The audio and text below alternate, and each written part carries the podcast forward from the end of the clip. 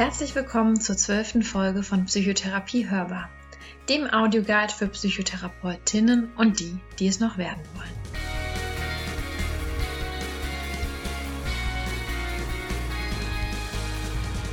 Alles, was einen Anfang hat, muss auch ein Ende haben.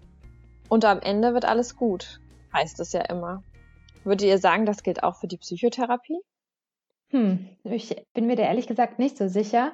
Manchmal ist ja auch, ist man ja auch am Ende von der Therapie und ähm, die Therapie war auch erfolgreich, aber ähm, ist vielleicht noch nicht alles gut. Ja, genau. Oder manchmal ist es auch so, dass man, dass sowohl Therapeut als auch Patient am Ende vielleicht eher so das Gefühl haben, und wenn es noch nicht gut ist, dann ähm, kann es auch noch nicht das Ende sein und dann muss es noch ein bisschen weitergehen, ähm, was vielleicht manchmal sogar dazu führt, dass die Therapie irgendwie noch länger gestreckt wird oder dass es irgendwie zu Frust auf der einen oder der anderen oder am Ende sogar auf beiden Seiten kommt.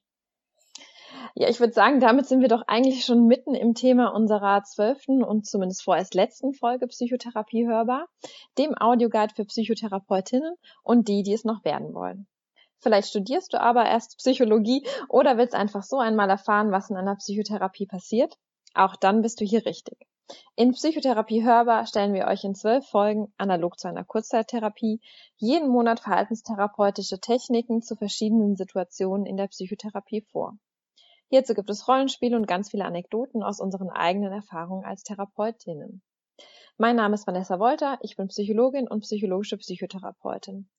Heute sitzen wir wieder als gesamtes Team für diese Folge per Videokonferenz zusammen. Ich stelle euch alle noch einmal kurz vor. Mit dabei sind Jasmina Eskic. Jasmina Hallo. ist Psychologin und weiter in der Weiterbildung zur psychologischen Psychotherapeutin. Da war ich ein bisschen schnell. Hi. Hi. Mit dabei ist noch Karin Pertes. Karin ist äh, Pädagogin, Psychologin und der Weiterbildung zur psychologischen Psychotherapeutin. Hallo. Und ebenfalls dabei ist David Kohler. David ist Psychologe und befindet sich in der Weiterbildung zum Kinder- und Jugendlichen-Psychotherapeuten. Hallo auch meinerseits. Und dann ist noch Florian Hammerle dabei. Florian ist Psychologe, Psychotherapeut, Supervisor und Geschäftsführer der Kinder- und Jugendpsychiatrie der Universitätsmedizin. Hallo. Hallo, auch von mir. Vielleicht ganz kurz noch, wir haben auch noch die Mandy mit dabei. Ähm, an der Stelle auch noch mal ein herzliches Dankeschön. Du hast alle Folgen von uns begleitet und die Technik gemacht. Ne? Ohne dich hätten wir diesen Podcast zumindest technisch nicht äh, machen können. Danke. Das stimmt. Ja, ist total verrückt, oder? Ähm, jetzt sind wir schon am Ende unserer Podcast Kurzzeittherapie angekommen. Zwölf Sitzungen haben wir jetzt aufgenommen zu verschiedenen VT-Techniken und haben uns damit intensiv beschäftigt. Und ähm, heute in der letzten Folge soll es jetzt um die letzte Phase in der Psychotherapie gehen, also Rückfallprophylaxe, Therapieabschluss ähm, und Verabschiedung. Ähm, in der Vorbereitung ist uns aufgefallen, dass es dazu tatsächlich relativ wenige Studien und auch ziemlich wenig Literatur ähm, dazu gibt, wie man diese äh, Phase gestalten könnte, was uns so ein bisschen gewundert hat, weil wir als VTler ja sonst eigentlich für alles ein Manual und für alles irgendwelche vorgefertigten ähm, Ideen haben, wie man das machen könnte und äh, da nicht wenig dem Zufall überlassen wird. Ähm, aber tatsächlich gerade für diese ähm, für diese Phase in der Therapie ist uns aufgefallen, dass es da wenig ähm, konzeptualisierte Handlungspläne gibt mhm. ähm, oder Ideen, wie das gestaltet werden sollte. Hat uns ein bisschen überrascht. Genau, und deswegen machen wir auch heute die Folge ähm, gemeinsam für euch auch, ne, als Zuhörer. Vielleicht ähm, könnt ihr auch daraus Ideen mitnehmen. Und wir hatten ja in der letzten Sitzung auch schon mal angesprochen oder wurde es schon mal angesprochen, dass es ähm, die Therapie ja eigentlich aus einer professionellen Arbeitsbeziehung besteht, die auch ein definiertes Ende hat. Und auch wenn man zum Beispiel in dieser Zeit ähm, also eine lange Phase hatte und auch eine enge Bindung entstanden ist, macht man sich ja als Therapeut am Ende ähm, der Therapie überflüssig oder löst die Therapiebeziehung auf. Und deswegen ist es besonders spannend von unserer Seite zu hören, auf der einen Seite, was, ähm, was für Erfahrungen mit Patienten gibt, wenn die Therapie zu Ende geht, aber auch von ähm, Therapeutenseite, ne, welche Rituale ihr habt und was ähm, das vielleicht auch bei euch ausgelöst haben kann. Ja, total. Und ähm, vielleicht auch einfach so grundsätzlich nochmal als Hinweis, es kann ja auch sein, dass eine Therapie ganz plötzlich und ganz unerwartet ähm, endet, ohne dass man eben so ein vorbereitetes Therapieende macht mit verschiedenen Sitzungen ne, und ähm, wirklich die äh, Bindung langsam auflöst. Und ähm, dazu gehen wir aber auch später nochmal ein. Wir wollen vorab erstmal auf dieses ähm, ähm, wirklich reguläre Therapieende anschauen und ähm, wie ihr das so gestaltet. Da bin ich auf jeden Fall schon ganz gespannt. ja, ist ja eine sehr besondere Therapiebeziehung. Die Karin hat es eben ja schon mal angedeutet, diese therapeutische Beziehung zwischen Therapeutinnen, Patientinnen, ähm, die ja ähm, mit einem hohen Commitment meist äh, im Idealfall begonnen wird und auch mit dem Wissen, dass diese Beziehung auch an einem Ende gesetzt ist, dass die ähm, ja irgendwann zu Ende ist. Ja, vielleicht auch erstmal die Frage an euch, wann ähm, ist es denn überhaupt Zeit, eine Therapie zu beenden? Was sind da für euch eigentlich die Kriterien? Weil man keine Stunden mehr von der Krankenkasse bewilligt hat. Nein, das, das ist das einfachste Kriterium von außen auf jeden Fall. Genau. Wir machen so lange Therapie, bis wir kein Geld mehr dafür bekommen. Nein, das ist natürlich Quatsch. Und ähm, tatsächlich kann mich an, glaube ich, an eine Therapie erinnern, die beendet wurde, ähm, genau mit dem Ende des Kontingents äh, der Therapiestunden. Mhm. Bei den allermeisten Therapien, zumindest bei mir ist es so, gerade wenn wir Langzeittherapien gemacht haben, dass am Ende doch noch so ein Restkontingent äh, an Stunden irgendwie übrig, äh, übrig bleibt, dass man das gar nicht so genau timen kann, dass nach 60 Stunden oder nach 80 Stunden dann die Therapie zu Ende ist. Und was ich so für mich sagen kann, was so die ähm, oder was sich so ergibt am Ende einer Therapie, ist, dass man irgendwann in so eine Phase kommt, an der man merkt, dass von den Grundproblemen, an denen man am Anfang gearbeitet hat, dass da gar nicht mehr so viel vorhanden ist. Also dass die Dinge irgendwo geklärt sind, dass ein Patienten, äh, Patientenverständnis dafür da ist. Und dann kann es durchaus nochmal vorkommen, dass ähm, auch gewisse Situationen nochmal auftreten oder gewisse Symptome nochmal auftreten, die auch am Anfang irgendwo da waren, aber die in den Stunden dann relativ schnell abgehandelt sind mit, ah ja, da ist mir das und das nochmal passiert, dann bin ich nochmal in das alte Muster reingefallen, aber dann habe ich das anders gemacht, so wie wir es besprochen haben oder so wie ich es gelernt habe und gleichzeitig aber andere Themen plötzlich interessant werden, gerade bei den ähm, Kindern und Jugendlichen, äh, wo man das Gefühl hatte, dass so die, psychische Erkrankung so auf die Pause-Taste gedrückt hat. Dass ähm, beispielsweise sowas wie, was mache ich nach dem Schulabschluss oder ähm, gehe ich Beziehungen ein, finde ich einen festen Freund, eine feste Freundin, dass das irgendwie gar nicht äh, ein Thema gewesen ist und plötzlich so am Ende der Therapie ähm, ins Bewusstsein kommt und dann auch in der Therapie äh, besprochen wird. Und das ist für mich immer so, so ein Hinweis zu merken, okay, jetzt was, was verändert. Es kommt irgendwie weg von der Psychopathologie hin zu so normativen Entwicklungsschritten, die für alle Menschen irgendwie auch spannend oder aufregend sind und ähm, über die jetzt hier vermehrt gesprochen werden. Und das ist für mich so ein Hinweis zu gucken, okay, ähm, wie lange sollte hier die Therapie überhaupt noch weitergehen? Oder sind wir jetzt an einem Punkt, wo man sagen kann, der oder die Patientin ist jetzt gesund und kann wieder zurück ins äh, normale Leben ohne therapeutische Begleitung? Also ich finde auch, anknüpfen an das, was du schon gesagt hast, David, ich habe das auch schon häufig erlebt, ne, dass Symptomatik natürlich sich so weit reduziert hat, dass es keine Notwendigkeit mehr gibt oder dass wir vielleicht auch keine Ziele mehr haben. Mein Herz schlägt da sehr stark für die DBT auch, für die dialektisch-behaviorale Therapie. Und das würde bedeuten, zu Beginn auch einen Vertrag irgendwie aufzusetzen, Deal miteinander auch, wo Therapieziele sehr klar operationalisiert sind ich bin ein großer Freund des Smart-Schemas, spezifisch messbar, attraktiv, realistisch terminiert. ähm, und ähm, daran würde ich das typischerweise ausrichten und verknüpft auch mit einem bestimmten Zeitrahmen.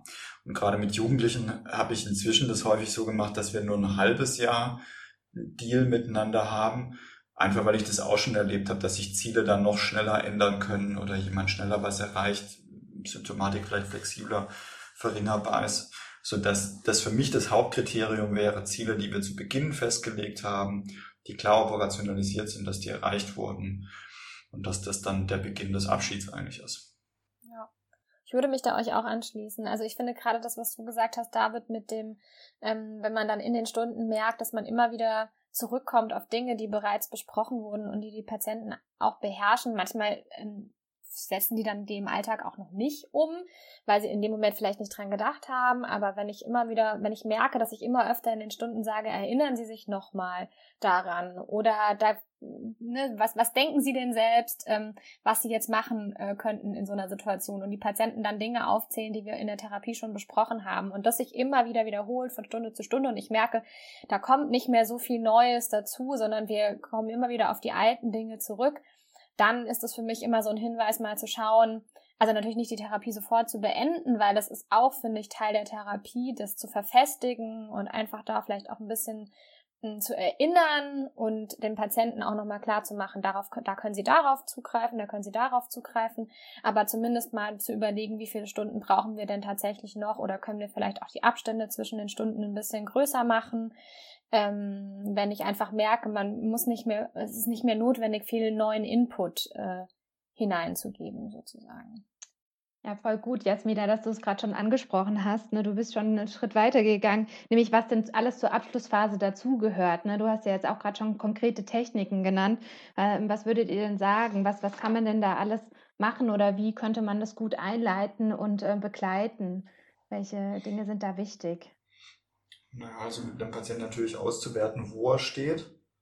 Oder mit einer Patientin einfach, äh, um da fair und kooperativ zu schauen, okay, es geht jetzt langsam aufs Ende zu.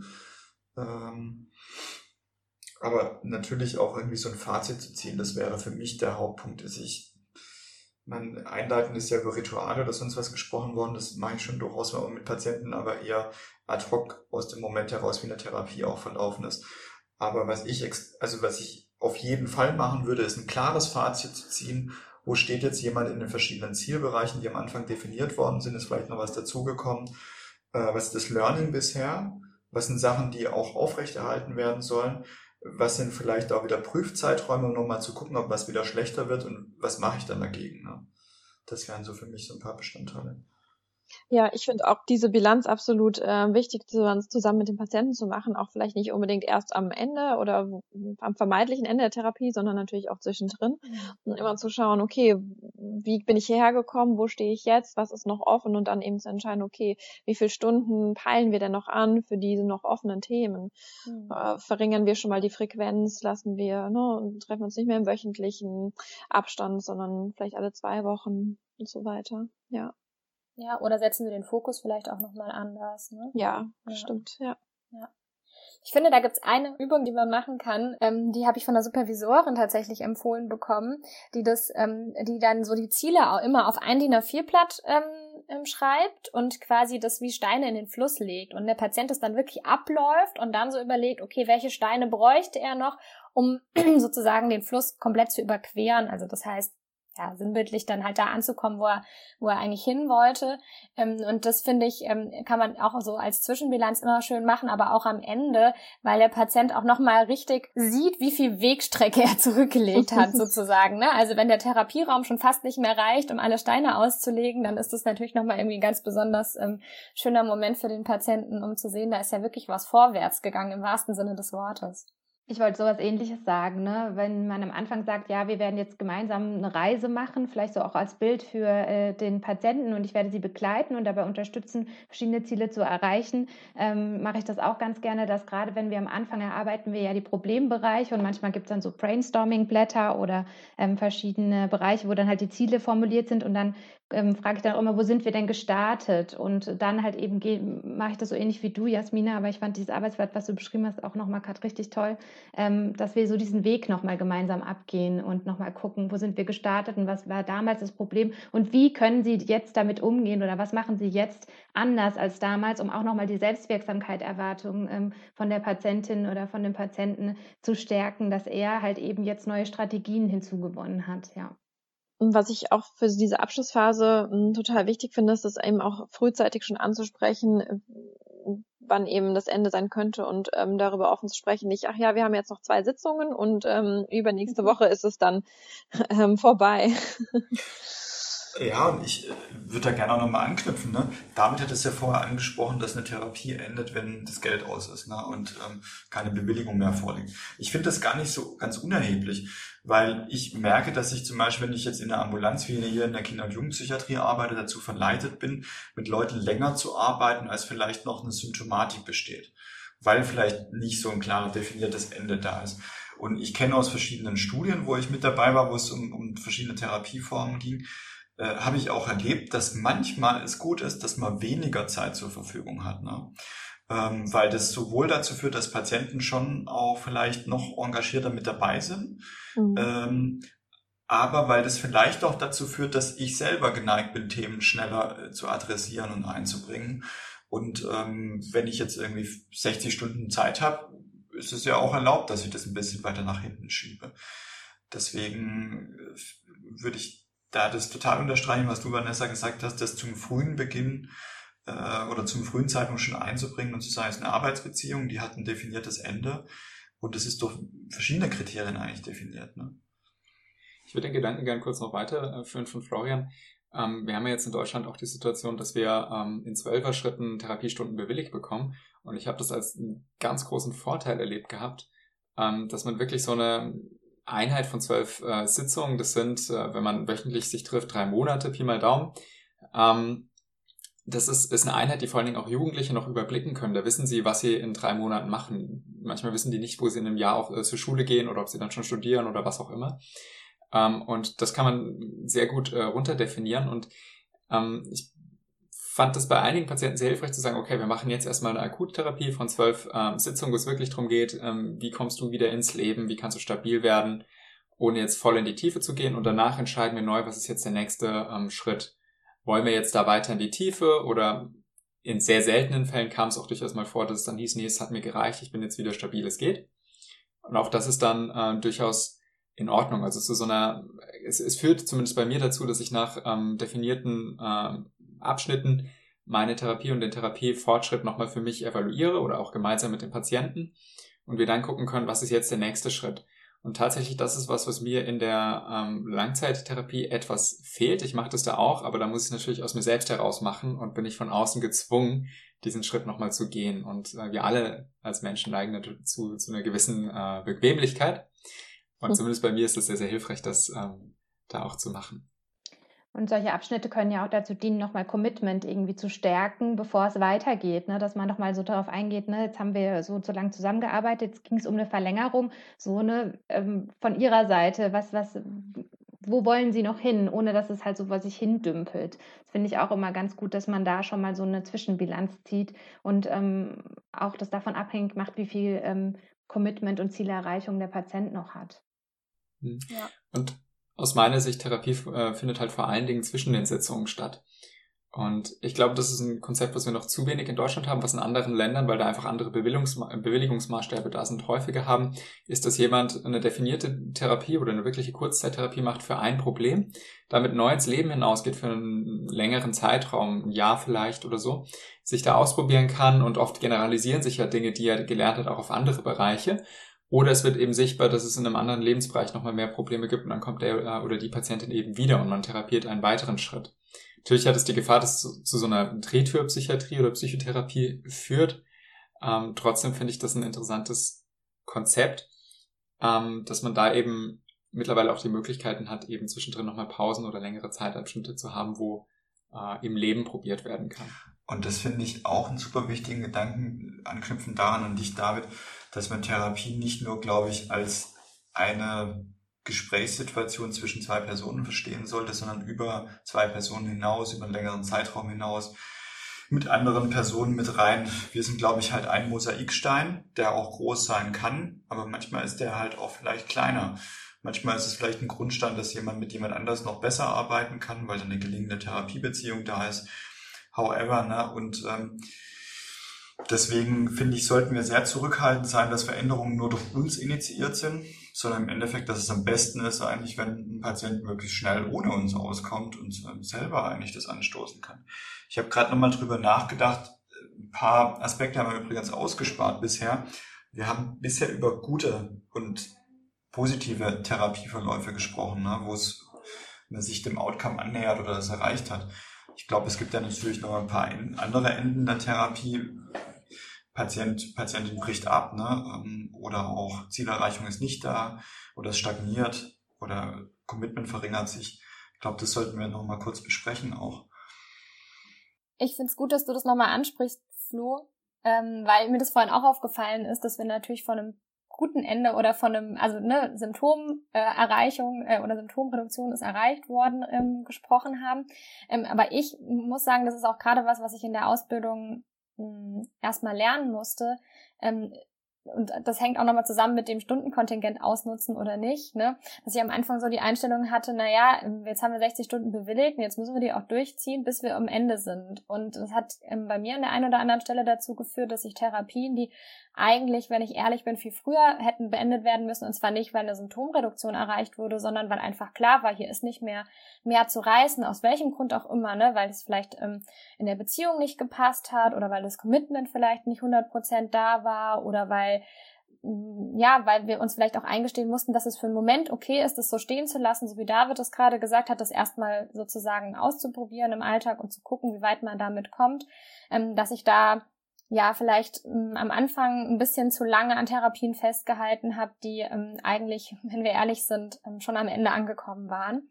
Und ähm, ich glaube, das ist was, was man als Therapeut tatsächlich erst lernen muss, auch zu akzeptieren, ähm, dass es nicht dann erst, also ne, wie wir, wie wir in der Eingangsphase auch gesagt haben, dass es nicht dann erst zu Ende ist, wenn es gut ist, sondern manchmal auch schon vorher. Finde ich schön, dass du das nochmal so gesagt hast, äh, Jasmina, dass es ja auch äh, eine Lernerfahrung ist, die wir als Pias auch vor allem machen, dass wir mhm. ähm, vielleicht auch solche Grundannahmen wie mehr hilft mehr oder jetzt muss eben alles gut sein beim Patienten, dass wir sowas auch immer hinterfragen und ähm, dann halt eben auch merken, okay, man kann auch eine Therapie früher beenden. Ne? Letztes Mal haben wir ja schon so ein bisschen über eigene Grundannahmen bei uns Therapeuten geredet, können wir ja später auch nochmal angucken, ähm, was, was bei uns passiert, wenn eine Therapiebeziehung zu Ende geht. Und ich finde, das ist, ja, auch für mich persönlich war das so ein Hauptlearning, weil man manchmal schon mit so einem Allmachtsgefühl da rangeht, wir müssen alles reißen. Und ich glaube, gerade das Gegenteil ist der Fall. Wir sollten eigentlich super demütig sein.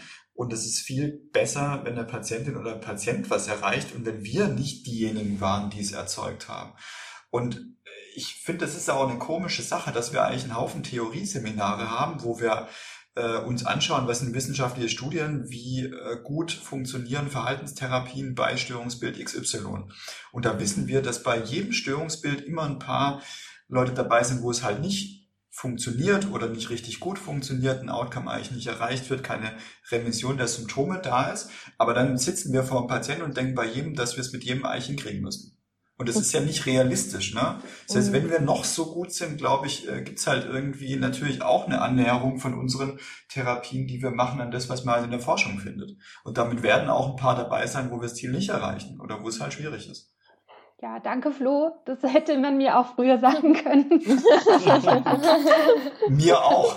Dir auch, ja. Ja, das ist echt total der gute Hinweis. Ne? Also eben, wenn man sich Studien anguckt, das hilft nicht bei allen und ähm, deswegen äh, beenden, werden Therapien auch manchmal früher beendet und das führt nicht zum Erfolg und dann damit äh, gut umzugehen als Therapeut, das ist nochmal ein total wichtiger Hinweis, den du da gerade gemacht hast.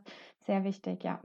Und vor allen Dingen, wir, wenn wir damit in dieser Form umgehen, wenn wir das feststellen und Therapie beenden, dann ist es nicht äh, tatsächlich als Scheitern zu sehen, sondern als neue Chance, weil wir dem Patienten auch die Gelegenheit geben, nochmal mit einem anderen Therapeuten oder einer anderen Therapeutin, die vielleicht aus welchen Gründen auch immer, weil sie tatsächlich fachlich äh, besser ist als wir oder einfach nur, weil es menschlich besser passt, weil es einfach ein anderer Ort ist, weil der Zeitrahmen anders ist, ähm, eine neue Chance geben, da eben dann auch eine Therapie zu machen, die vielleicht doch zum Erfolg äh, führt.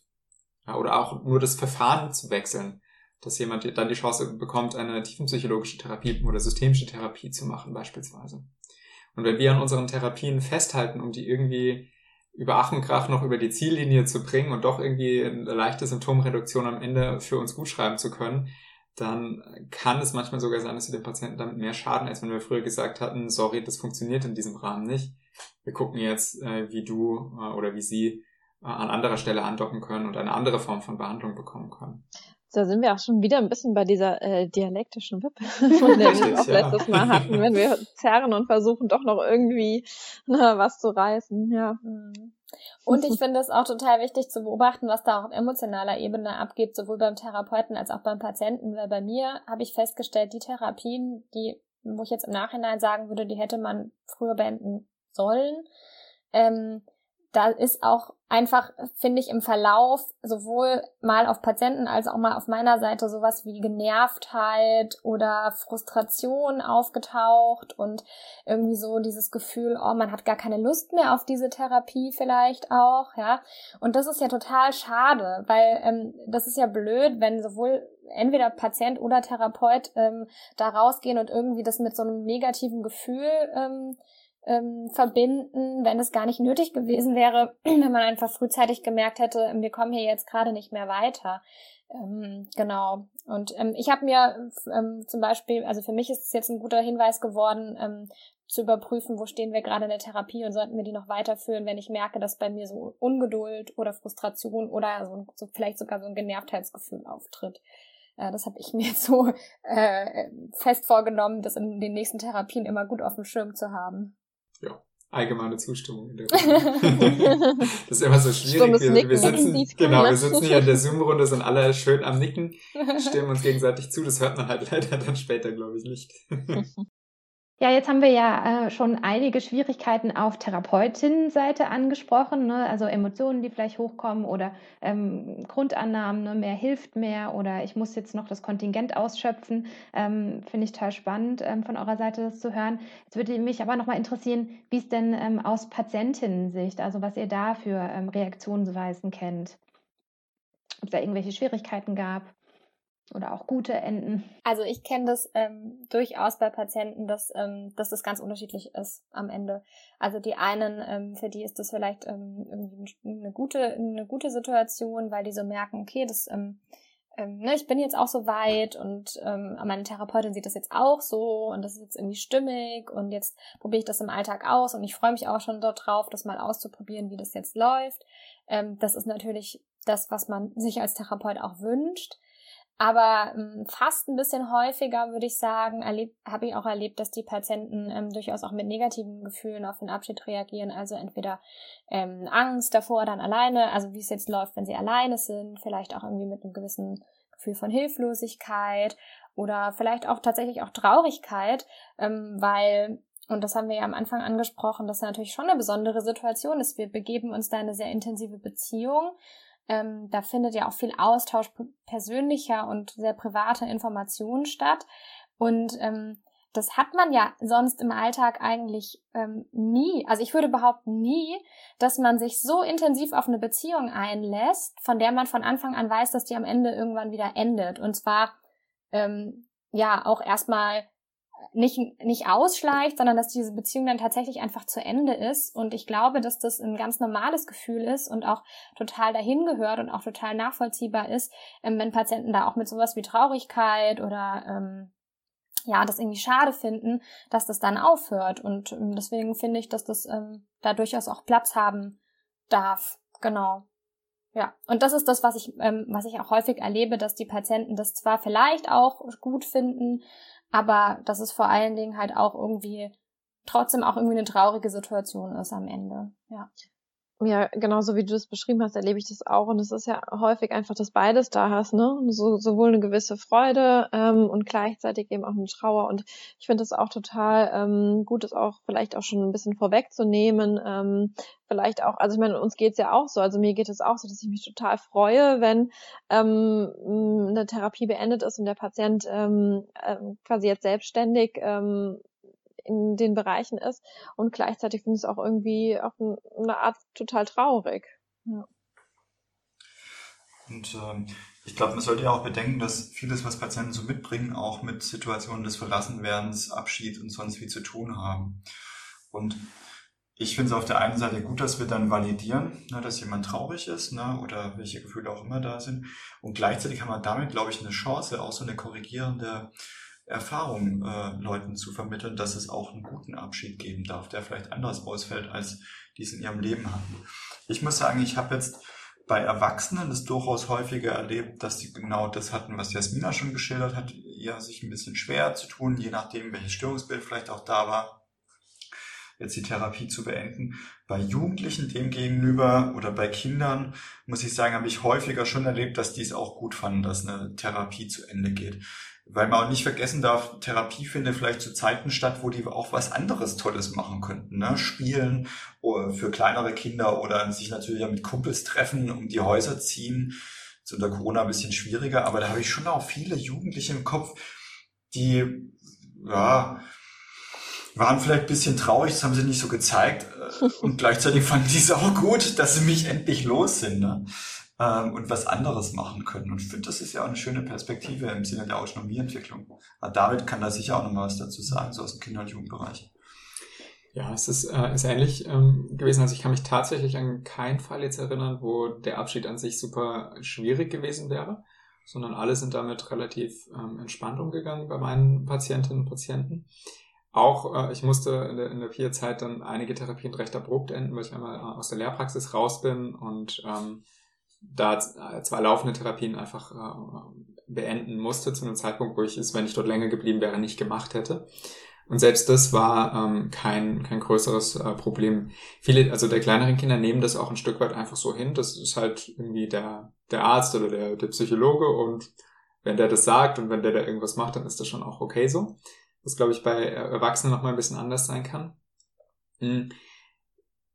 Das ist äh, so ein Punkt, was ich immer so auch nutze bei diesem Abschied. Ähm, das ist für mich immer auch nochmal eine Chance, wirklich zu validieren und auch dieses, diese Beziehungszeit, äh, die da gewesen ist, wertzuschätzen. Und ähm, das, das, das, das, das, was da ja passiert auf emotionaler Ebene, ist, dass äh, zwei eigentlich konkurrierende Gefühle, nämlich einmal Freude darüber, über das, was man geschafft hat und erreicht hat, ähm, gleichzeitig stattfindet mit einem, ich finde es schade, dass das jetzt vorbei ist.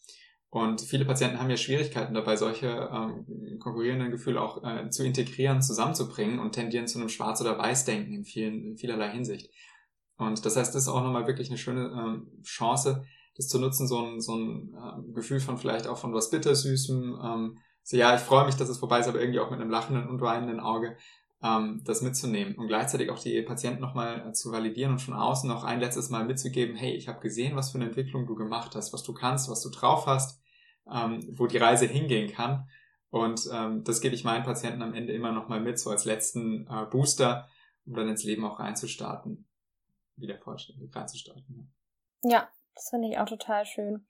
Ich find, äh, finde auch, da kann man nochmal dieses Cheerleading vom DBT ranholen und äh, nochmal richtig ähm, am Ende so ein bisschen pushen und sagen, also wenn ich mir den Verlauf jetzt so anschaue, dann bin ich total zuversichtlich, dass du oder dass sie ähm, das jetzt auch ohne meine, meine Hilfe hinbekommen. Ähm, weil sie einfach schon oder weil du schon so viel erreicht hast jetzt und das ja auch ähm, viel zwischen den Therapiestunden stattgefunden hat ohne meine Hilfe und äh, genau, das wird auch, wird auch weiter, weiter gut funktionieren. Und ich finde das auch total wichtig, was du gesagt hast, David, mit diesem Dasein lassen von den beiden Emotionen gleichzeitig ähm, und auch da klar zu machen, so haben wir es halt einfach oft im Leben. Es ist vielleicht schön und traurig gleichzeitig und ähm, das darf auch so sein und man kann das aber auch aushalten und das ist ähm, das geht. Und, ähm, und sie halten das, können das aushalten und ich kann das auch aushalten als Therapeut. Bei mir geht's auch so, ja. Ich habe auch beides. Ich freue mich, dass sie jetzt flügge werden und dass sie jetzt ihren eigenen Weg gehen und gleichzeitig ähm, ähm, ist es für uns auch natürlich immer äh, auch ein bisschen wie wenn man so sein Kind vielleicht gehen lässt, ne? Und eigentlich gerne noch wüsste, wie es weitergeht oder vielleicht noch gerne irgendwie äh, so die Bestätigung hätte, dass es auch wirklich ähm, gut weitergeht und ähm, und dass es dann auch einfach ein bisschen schwierig ist, ähm, Patienten manchmal gehen zu lassen. Und ähm, wir halten das auch aus und der Patient hält es auch aus und ähm, so funktioniert das Leben. Ja.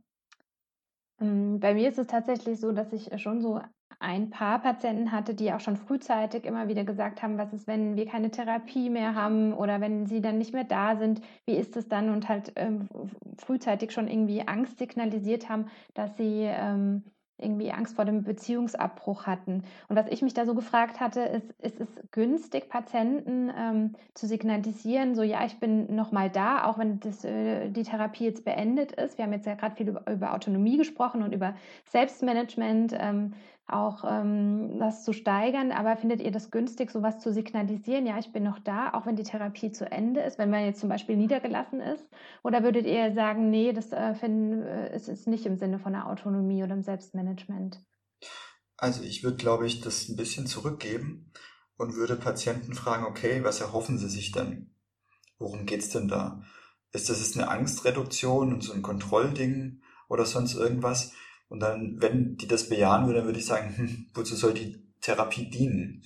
Dass die Angst ewig bestehen bleibt und ich immer irgendwie verfügbar sein muss, ne? oder sie ewig mich brauchen, um irgendwas kontrollieren zu können oder diesen Eindruck davon zu haben. Oder sollen sie es allein packen? Ne? Okay, was machen wir dann? Ja, scheiße, kein weiterer Kontakt. Ne? Ähm, umgekehrt, ich kenne durchaus auch Patienten, die ich erlebt habe, die haben dann äh, gesagt, Mensch, darf ich Ihnen nach zwei Jahren noch mal eine Rückmeldung geben, wo ich stehe. Und ähm, das finde ich ehrlich gesagt, das ist nicht unlegitim. Ne? Ähm, das kann man jetzt auch wieder drüber streiten. Wahrscheinlich ist das auch wieder therapeutisches Kontrollbedürfnis oder sowas, dass man es halt gern wissen möchte. Aber wo die einfach ein, ja, eine ehrliche Rückmeldung geben wollten. Und ähm, da muss ich sagen, finde ich das auch durchaus legitim, wenn das nicht Symptom aufrechterhalten oder verstärkend ist. Aber wahrscheinlich kann man das auch verschiedentlich sehen. Ne? Ja.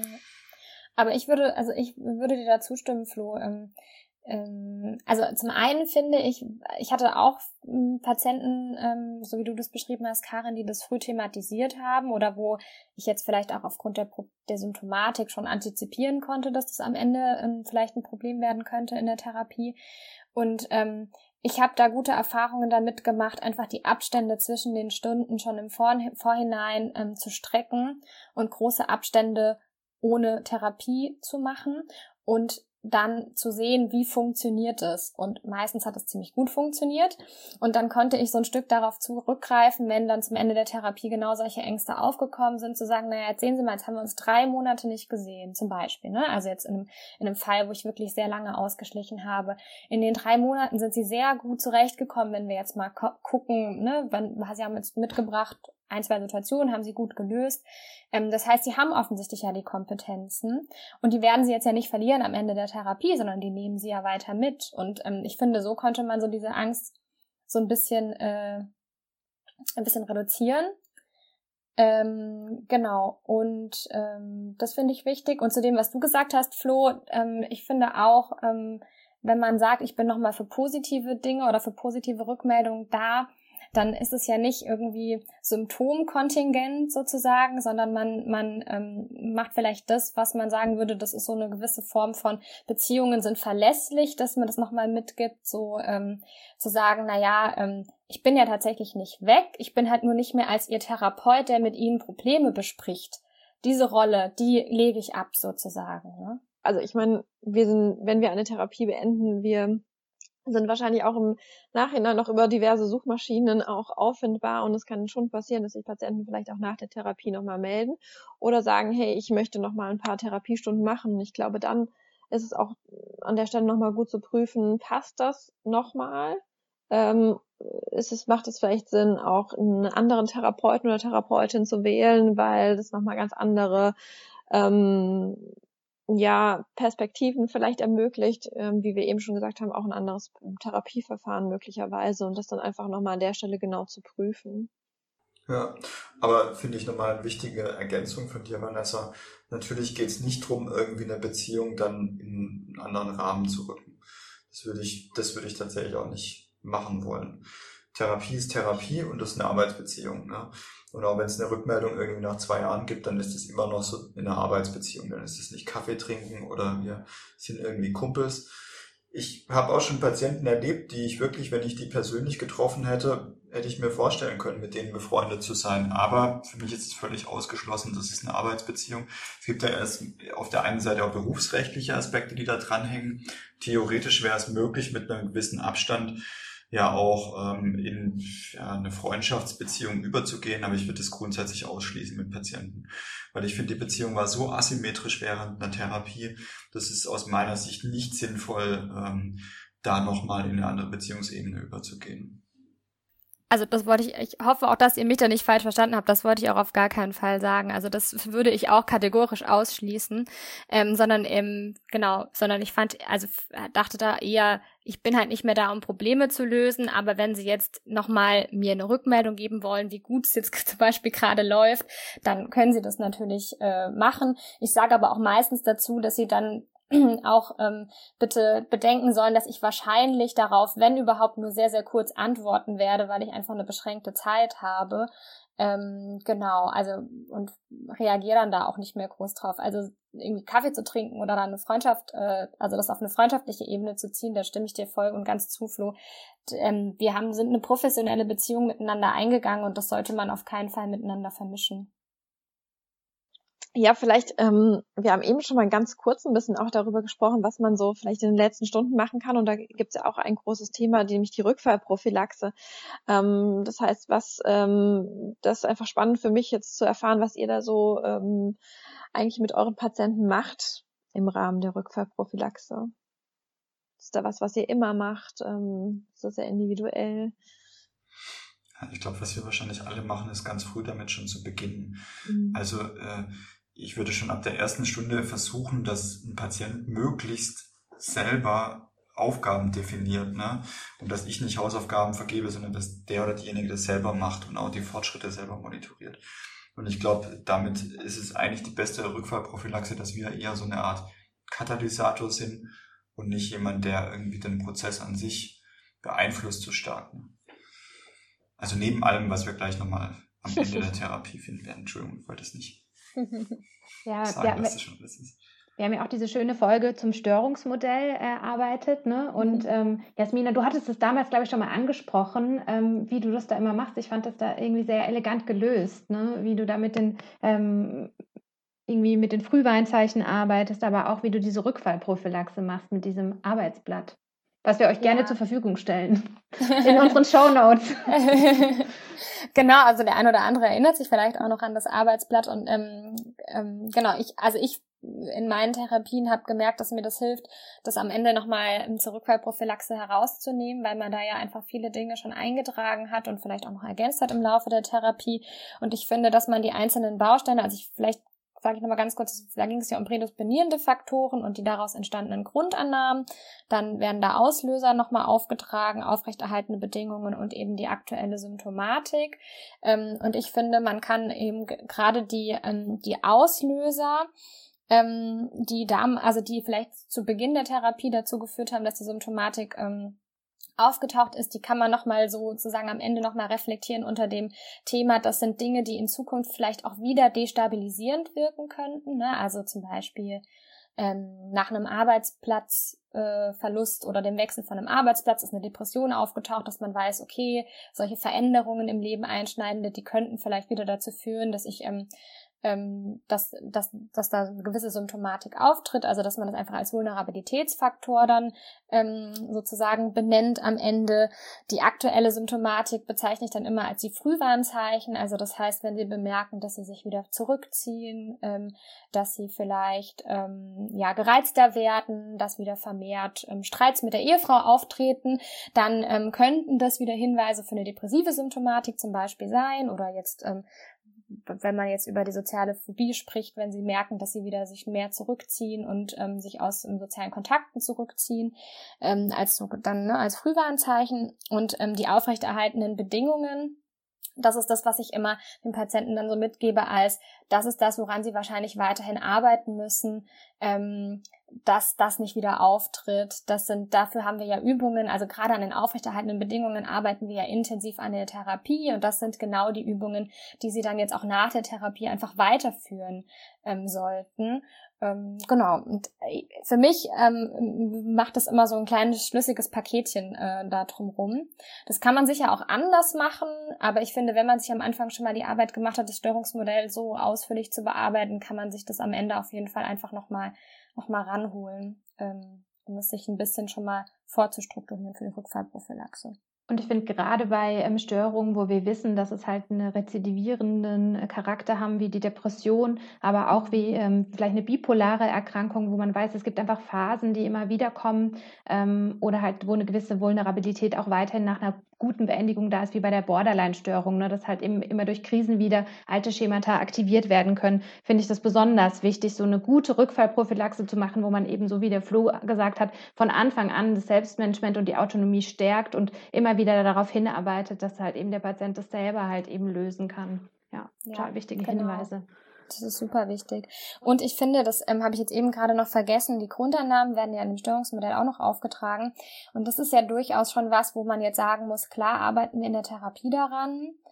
Aber wir wissen, dass es sehr, sehr rigide oft ist, Grundannahmen wirklich so zu verändern, dass sie, dass sie ja nicht mehr da sind oder total verändert sind.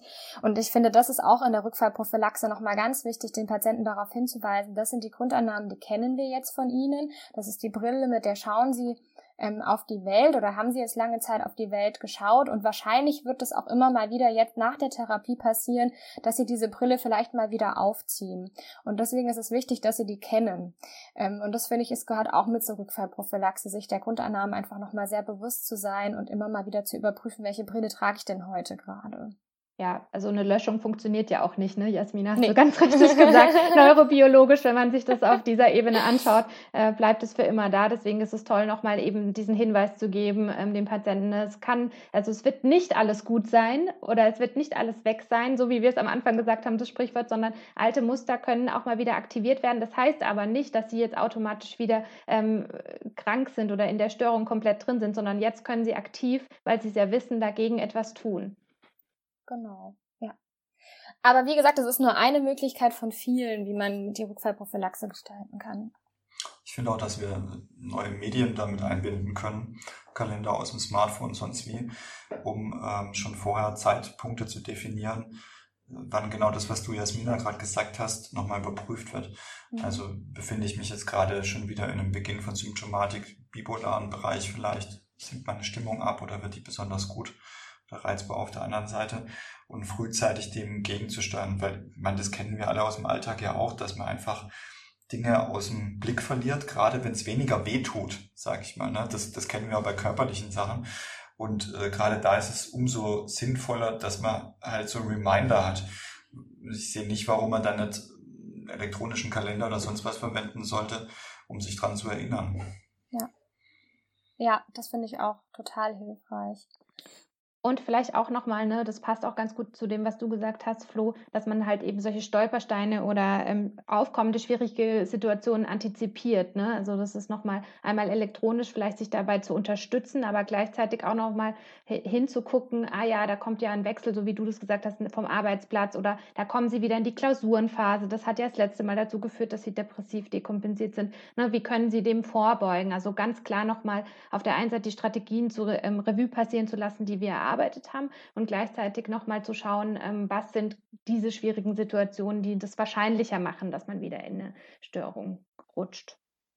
Ja, und ich finde es auch total hilfreich, am Ende der Therapie auch nochmal mit den Patienten auf Ressourcen zu schauen und die Fertigkeiten die sie ähm, entwickelt haben oder die sie auch schon von vornherein mitgebracht haben, um auch eben mit diesen zukünftigen Problemen umzugehen, um sich dem einfach nochmal wirklich bewusst zu machen, ähm, was sie da alles ähm, haben. Mhm. Und ich finde das auch ganz schön, das ist vielleicht jetzt in, in der ambulanten Therapie vielleicht nicht ganz ähm, so ein großes Thema. Es könnte vielleicht bei stationärem nochmal größer sein. Ähm, was machen eigentlich Patienten mit so einer ähm, auch gewonnenen Zeit, nicht nur der symptomfreien Zeit, aber ich fand ein Beispiel von einem Patienten mit einer Binge-Eating-Störung, da hatten wir wirklich immer zum gleichen Zeitpunkt die Therapie, der sich dann vorgenommen hat, ich werde diese Zeit weiterhin für mich nutzen und dann ähm, schwimmen gehen. Einfach zu überlegen, okay, hey, ähm, da hatte ich immer Therapie, wie nutze ich denn diese Zeit jetzt für mich? Ja. Cool. Mhm. Ja, voll schön, Vanessa, dass du das angesprochen hast, weil das ist mir nämlich gerade auch eingefallen, als Flo das sagte, mit dem nochmal reflektieren. Ähm, ich finde die Frage, was machen Sie mit der therapiefreien Zeit, ähm, ähm, auch am Ende total wichtig, weil ich tatsächlich mehrere Patienten hatte, die dann gesagt haben, genau das, was du schon angeregt hast, Flo, die gesagt haben, naja, nicht jede Woche, aber zumindest jede zweite Woche oder einmal im Monat möchte ich diese Zeit nutzen, um so zu tun, als hätte ich jetzt Therapie, aber halt ohne Therapeut, sondern nur für mich und nochmal zu reflektieren ja. oder zu gucken, ähm, wie geht's mir denn jetzt eigentlich und muss ich nochmal irgendwas von meinen ähm, Dingen mehr in den Fokus rücken. Ähm, und das fand ich eine total schöne Idee. Ja. Ich hatte noch einen Gedanken dazu. Ähm, dass, äh, oder viele, das, was wir jetzt Schwierigkeiten oder Probleme äh, benannt haben, sind ja Dinge, die auch äh, gesunde Menschen betreffen. Die Klausurenphase, Arbeitsplatzschwierigkeiten und ähnliches. Und was, was grundsätzlich wichtig ist, was ich meinen Patienten dann auch immer noch mitgeben möchte, ist, dass äh, Stressabbau vor allen Dingen Entspannungsaufbau äh, bedeutet. Und äh, Vanessa hat das ja auch schon angesprochen, dass ähm, ein Fokus auf Ressourcen gelegt werden kann. Und auch da vielleicht mitzunehmen, diese Probleme oder Schwierigkeiten, die da ähm, auftreten können im, im Leben nach der Therapie, gar nicht so stark zu verknüpfen mit, äh, oh, das könnte jetzt sein, dass ich wieder da rückfällig werde, sondern wahrzunehmen, okay, da ist jetzt eine Belastung und was kann ich jetzt aktiv tun, damit es mir trotzdem gut geht, dass ich trotzdem mit dieser Belastung ähm, durchgehen kann. Zum Beispiel, dass ich ähm, Fokus dann, insbesondere wenn es stressig wird, auf meinen Sport lege oder darauf, dass ich mir Zeit nehme, mich mit Freunden zu treffen oder darauf achte, rechtzeitig ins Bett zu gehen und ähm, ebenso durch äh, einen positiven Umgang oder mit ähm, dem Aufbau von positiven Gefühlen, von Entspannung eben auf diese Belastungsfaktoren zu reagieren. Mhm. Und ähm, ja, finde ich auch total wichtig. Das ist ja sowohl was Vanessa als auch du jetzt gesagt haben, so ein Blick aufs Positive, Aufbau von Ressourcen aus dem Entspannungsbereich, Aufbau oder Erkennen von Ressourcen, die man im Fertigkeitenbereich erlangt hat. Ähm, ich habe auch den Eindruck, dass es wichtig ist, dass die Sachen wirklich dauerhaft verankert sind. Entweder durch Regelmäßigkeit, zum Beispiel zu dem Zeitpunkt, wo eigentlich Therapie stattgefunden hätte, dies und das, Vanessa das gesagt hat und Jasmina auch. Ich kann mich auch erinnern, dass bei vielen Patienten so Symbole auch wichtig sind. Eine Patientin hat mal so Sachen dann handwerklich gefertigt, ähm, was genäht dazu zur Therapie, was sie dran erinnert hat. Ich habe meine Patientin gehabt, das fand ich total krass, die hat so kleine so Dioramen gebastelt, also wie so Szenenbilder, die sie mit der Therapie verknüpft hat, mit so Lösungsansätzen, was sie mitgenommen hat. Ne? Also interpersonelle Schwierigkeiten, so in der Richtung von sozialer Phobie. Und da hat sie praktisch so kleine modellhafte ja, Szenen dann gebastelt. Die hat sie bei sich zu Hause rumstehen gehabt. Total krass, auch super aus. Ich habe das auch nicht angeleitet, das hat sie selber gemacht. Aber ich glaube, das hat natürlich eine mega starke Erinnerungsfunktion ähm, in Richtung schwieriger Situationen. Aber wie gehe ich dann damit um? Und ich glaube, das ist ja etwas, was wir auch anregen können, dass das überdauert über den Zeitraum der Zusammenarbeit hinaus. Bisschen wie so ein Übergangsobjekt. Wenn man, ich glaube, war das Winnicott? Äh, ja. Bin mir ja. Nicht, nicht ganz sicher. Okay. Was so daran erinnert, was man erarbeitet hat. ja. Ja, stimmt. Ja. Oder Stimulus-Signaltechnik äh, oder wie das heißt, wenn wir nochmal das im VT-Jargon aussprechen wollen. ja. Ihr seid so nah an dieser Psychotherapeutenprüfung dran, das ist total crazy. ja, das Hat jetzt leider sehr lange den Alltag bestimmt gerade. Okay, ich glaube, dann sind wir auch schon fast am Ende angekommen. Ich habe noch eine Frage, ähm, die ich spannend finde. Gibt es sowas wie ein Abschiedsritual, ähm, was ihr habt? Also was ihr vielleicht dem Patienten mitgibt? Ne? Also Flo lässt deine Patienten Dioramen basteln, habe ich schon gehört. Alle müssen das jetzt machen. Ähm, aber mal Spaß beiseite. Nee, habt ihr irgendwas? Gebt ihr dem Patienten irgendwie vielleicht auch was mit? Irgendwie eine ähm, Kleinigkeit oder ähm, genau, schenken euch die Patienten was? Also kommt bei mir beides vor, ist aber nicht regelmäßig. Also mitgeben, meistens im Gespräch, ganz selten mal was aufgeschrieben. Geschenke kann es mal geben. Ich krieg da, wenn überhaupt, irgendwie kleinere Sachen, dass jemand was gebastelt hat, was gemalt hat, so aus dem Bereich. Aber bei mir kommt das relativ selten vor. Das finde ich aber nicht schlecht. Dann haben wir kein juristisches Problem. ja, also ich kann mich da anschließen. Mal, also von Patientenseite vielleicht mal ein Blümchen habe ich zum Beispiel mal bekommen, da habe ich mich sehr gefreut oder mal Schokolade. Da sage ich natürlich auch nicht nein, aber das äh, muss überhaupt nicht sein. Ich bin da immer eher etwas peinlich berührt. Ähm, also weil es mir, weil ich merke, dass es ja mich so bisschen ja nicht peinlich berührt, ähm, weil ich das unangemessen finde, sondern weil ich mich einfach freue und dann vielleicht ein schlechtes Gewissen habe, weil ich jetzt kein großes Geschenk für den Patienten oder habe. Aber was ich tatsächlich immer mache am Ende der Therapie, ist ähm, eine kleine Postkarte dem Patienten mitgeben mit noch ein paar persönlichen Worten ähm, wie ich den Therapieprozess bewerte und dass ich ihnen einfach alles Gute wünsche. Also jetzt ähm, natürlich auch kein Roman und die Postkarte wähle ich meistens danach aus, dass sie irgendwie für mich zu dem Patienten passt. Also irgendwie, keine Ahnung, ein netter, netter Spruch drauf ist. Es gibt zum Beispiel eine Postkarte mm, mit so einer Brille drauf und ähm, da, das finde ich immer super passend für Patienten, wo wir viel an den Grundannahmen äh, gearbeitet haben Genau, also das gebe ich immer mit. Wobei, ähm, ich glaube, ich habe das auch schon mal gesagt, ich glaube, für mich ist das, ich brauche das eher für mich als tatsächlich für den Patienten, weil ähm, das für mich einfach ein, für mich nochmal ein gutes Abschlussritual ist, um auch mir klar zu machen, das hat jetzt ein Ende. Ähm, da ist jetzt, ich habe jetzt nochmal ein paar Worte gesagt, die mir vielleicht wichtig sind, loszuwerden, ähm, damit ich gut mit der Therapie abschließen kann. Ähm, und ich finde es, ich glaube, meine Patienten haben da bisher durchweg positiv drauf reagiert und sich, glaube ich, auch sehr über die Karte gefreut. Ähm, aber das mache ich jetzt nicht nur für den Patienten, sondern auch für mich, dass, ähm, ja, dass ich mit der Therapie dann gut abschließen kann. Also ich kann dir da total zustimmen. Mir geht's da ganz ähnlich und ich handhabe das auch ähm, ganz ähnlich wie du mit vielleicht einer kleinen Postkarte und einfach ähm, zwei, drei Sätzen und äh, dem Wunsch, dass ähm, alles Gute für den weiteren Weg und ähm, ja auch vielleicht äh, als ein gewisses äh, Abschlussritual für mich. Bei mir ist es was, was tatsächlich aus der Selbsterfahrung heraus entstanden ist, weil wir uns da so ein bisschen mit Abschiedstypen ähm, auseinandergesetzt haben und ich einfach für mich festgestellt habe, dass es wichtig ist für mich, einen guten Abschluss zu finden, weil ich sonst ja das manchmal vielleicht mir sonst schwer fällt. Ja. Was für Abschlusstypen gibt's denn? Ich kann mich leider nicht mehr an alle erinnern. Wir haben, ich habe das im Vorfeld versucht nochmal zu recherchieren, weil wir uns ähm, da schon drüber unterhalten haben. Ich kann mich nur noch an meinen Typen erinnern. Und wie heißt dein Typ? Und das war das Ghosting. Was Ghosting? Also, dass ich, ja, dass ich dazu neige, eben keinen Abschluss zu finden, sondern mich einfach so raus zu ghosten aus Beziehungen. Und ähm, tatsächlich muss ich sagen, dass das in meinem Leben schon sehr oft vorgekommen ist. Deshalb ähm, versuche ich das in meinen Therapien eben anders zu machen. ist mir jetzt ein bisschen, jetzt ist mir ein bisschen warm. ja. ja, genau. Aber ähm, danke, Jasmina. Alle Leute, die bei, die bei, die bei, wie heißt, wie heißt das nochmal, Tinder unterwegs sind, kennen dieses Phänomen, glaube ich. Ich glaube, da wurde dieser Begriff geprägt.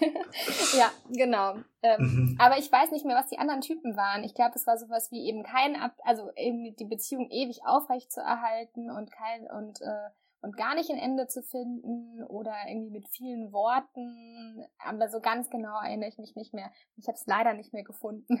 Mhm. Also an alle, die vielleicht die Abschiedstypen parat haben. Wir sind daran interessiert, welche es noch gibt, damit wir uns endlich einordnen können. Falls wir sie noch finden, setzen wir den ähm, Selbsttest natürlich in die Show Notes. Den Psychotherapie-Hörbar Selbsttest für die Abschiedstypen. Ja.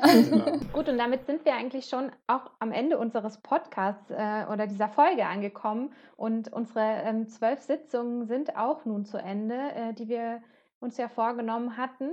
Und ähm, ich würde gerne nochmal eine kleine Abschiedsrunde mit euch machen wo wir schon beim Thema sind und nochmal hören, ähm, wie ihr den Podcast erlebt habt und was äh, für euch dabei, äh, was ihr mitgenommen habt aus dieser besonderen Erfahrung.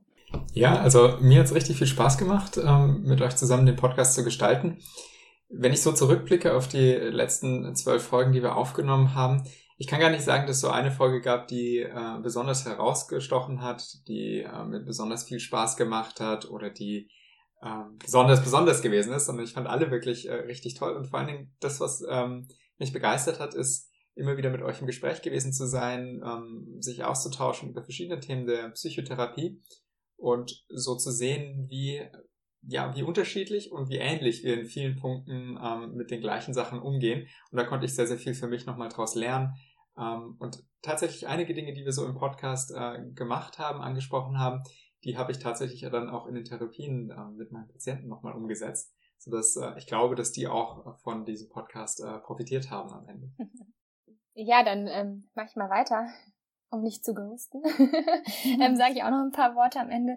Ähm, ich kann, also ehrlich gesagt, kann ich gar nicht so viel ergänzen, David. Ich finde, du hast das super schön gesagt. Mir geht's ganz genauso. Ähm, ich blicke auf die zwölf Folgen zurück und muss sagen, ich habe unglaublich viel gelernt und unglaublich viel mitgenommen für mich. Und ich glaube auch, dass meine Therapien davon sehr profitiert haben. Ähm, und es war ja ein kleines Experiment. Wir wussten nicht so richtig, was auf uns zukommt. Ich hatte mir erhofft, dass es ähm, so wird, ähm, aber man weiß es ja einfach nicht. Und deswegen freue ich mich total, dass es, ähm, dass es auch wirklich so gekommen ist, dass ich da für mich sehr viel mitnehmen konnte. Und ähm, ich finde es vor allen Dingen schön, weil man ja sonst im Alltag selten ähm, die Gelegenheit hat, so auf einer Metaebene über Therapie zu sprechen. Ähm, und ähm, ich habe gemerkt, dass das auch nochmal mein Verständnis vielleicht für die eine oder andere Sache einfach vertieft hat. Ähm, genau. Und deshalb, ähm, ja, freue ich mich sehr über die, über dieses Projekt, was wir gemacht haben und ähm, ja, hoffe sehr oder bin gespannt, ob und wie wir das vielleicht auch weiterführen. Genau. Also ich kann mich dem tatsächlich auch anschließen. Ähm, es, es war ein super spannendes Projekt. Es hat mir total viel Spaß gemacht. Und eben das, was du, Jasmina, jetzt auch nochmal zum Ende gesagt hast, äh, so zu reflektieren über äh, Themen der Psychotherapie, über Strategien, ähm, fand ich irgendwie super spannend und auch ähm, so, dass es wirklich äh, so nachhaltig immer nach den Folgen noch so nachgewirkt hat und ich äh, habe so gemerkt, dass ich darüber nachgedacht habe, eben was ich vielleicht für Dinge noch anders machen kann und ähm, fand das für mich einfach total lehrreich und ähm, das fand ich sehr schön. Mhm. Ja, also ich habe auch gerade drüber nachgedacht, vieles würde ich auch unterschreiben von dem, was ihr gesagt habt. Ähm, ich nehme noch zwei zusätzliche Punkte mit und zwar das, was zwischen den Folgen passiert ist. Wir haben die ja durchaus einfach vorbereitet und vorbesprochen und ähm, für mich war ein großes Learning nicht nur das, was wir dann in den Gesprächen gemacht haben, sondern auch in der Vorbereitungszeit in den Gesprächen, die sich da ergeben haben, in der Auseinandersetzung mit Methoden. Das fand ich immer sehr spannend. Also wenn ich zum Beispiel gerade an die Expo-Folge denke, das ist durchaus was, was ja, mich auf einer Theorieebene nochmal nach weiter vorn gebracht hat. Und das fand ich einfach sehr bereichernd, muss ich sagen. Ähm, daneben für mich tatsächlich eine Zeit, ich meine, wir haben jetzt zwischendrin Corona noch gehabt, Lockdown-Bedingungen. Wir sitzen jetzt in Zoom zusammen und machen das so. Äh, zu Beginn alle zusammen in der Küche. Ähm, das ist schon auch einerseits anstrengend gewesen, aber es ist schön, dass wir das geschafft haben, äh, das aus so einem Präsenzmodus, wie man in der Lehre so schön sagt, jetzt auch auf einen Digitalmodus zu übersetzen und trotzdem hinzukriegen. Und ähm, nicht zuletzt ist das natürlich auch ein Verdienst von Mandy an der Stelle, ähm, ja, diese ganze Folgendauer von zehn Folgen auch technisch zu begleiten. Ne? Das, ich finde es schön, wie wir das gemeinsam gemacht haben. Mir hat sehr viel Spaß gemacht. Ja, also vielleicht noch von meiner Seite aus. Also für mich war das auch tatsächlich beides, was ihr jetzt schon genannt habt, sowohl im theoretischen Zuwachs, aber auch im Methoden. Ähm, Zuwachs ähm, in den Rollenspielen, aber auch das, was Flo gerade gesagt hat, zwischen den Sitzungen, was da stattgefunden hat, kann ich mich an viele äh, Gespräche erinnern, die wir geführt haben und Übungen, die wir gemacht haben auf der einen Seite. Aber es hatte auch für mich so einen kleinen Selbsterfahrungscharakter tatsächlich, weil ähm, ne, natürlich, Flo hebt auch die Hand, ähm, weil natürlich dadurch, dass äh, wir das äh, hier der Öffentlichkeit zur Verfügung stellen, ähm, vielleicht auch einige Grundannahmen über ähm, sich selbst in der Rolle des Therapeuten angetriggert wurden und ähm, vielleicht auch ähm, Annahmen an, wie, wie gut muss ich sein oder wie muss ich das rüberbringen, ähm, vielleicht da waren, was ja auch so im Kleinen im Therapieraum passiert. Deswegen fand ich das ganz schön ähm, dass ich daran adaptiert habe. wenn ich mir überlege, wenn ich mal Bilanz ziehe, wo wir gestartet sind in der Küche, wo wir davor immer über True Crime Podcast geredet haben und uns ein bisschen ausgetauscht haben über Therapie und dann, dass wir das in so ein Format gebracht haben, das macht mich ein bisschen stolz, auch ehrlich gesagt. Ähm, also für uns als Gruppe, als Abteilung und ich hoffe, dass das irgendwie rübergekommen ist, auch für unsere Zuhörerinnen, dass ähm, dass das irgendwie angekommen ist, dass wir das gerne machen und dass wir das gerne auch weitergeben und ja. Ah, eine, eine Ghosting-Anmerkung fällt mir noch ein, wenn ich an Jasmina anschließen muss. Ich habe es fast vergessen. Was ich schwer fand, war, wenig zu fluchen. Und, ähm, weil im Normalfall es deutlich häufiger stattfinden würde und das war nicht das Einzige, was negativ am Podcast ist, dass ich mich sehr stark zügeln musste, nicht ganz schlimme Schimpfwörter auszupacken. Dabei haben wir doch eigentlich Mandy, die alles rausschneiden oder verpiepsen können. Ja. Tja. Vielleicht dann äh, bei einer nächsten Folge oder so. Da, da werden wir Flo mal fluchen lassen und immer Pieps drüberlegen. so eine Fluchfolge. Ja, und damit bleibt eigentlich wirklich nur noch eine Frage und zwar, wie kann es weitergehen? Geht es überhaupt weiter? Ähm, ne, vielleicht so einen kleinen Teaser. Wir wollen weitermachen. Aber vielleicht, David, kannst du dazu einfach nochmal was sagen? Ja, ähm, wir haben uns natürlich vorher, äh, vor der, ähm, dieser Folge nochmal Gedanken darüber gemacht. Und äh, ich denke, wir können sagen, es wird weitergehen. Ähm, wie genau, in welcher Modalität, das können wir zum jetzigen Zeitpunkt noch nicht genau sagen. Das hängt auch von ein paar Rahmenbedingungen ab, die wir noch klären müssen. Ähm, wir werden aber euch darüber dann sicherlich bald auf dem Laufenden halten. Also bleibt gespannt. Äh, entfolgt dem Kanal nicht, sondern bleibt dabei und äh, ihr werdet dann mit Sicherheit äh, Infos kriegen, wenn es mit Psychotherapie hörbar in die Verlängerung in die KCT2 gehen wird. Dann sind wir damit am Ende dieser Folge. Es hat mir Spaß gemacht, ähm, wieder mit euch zu sprechen und bis dann hoffentlich ganz bald wieder in der Runde. Tschüss. Bis bald. Ciao. Bis bald. Tschüss. Ciao.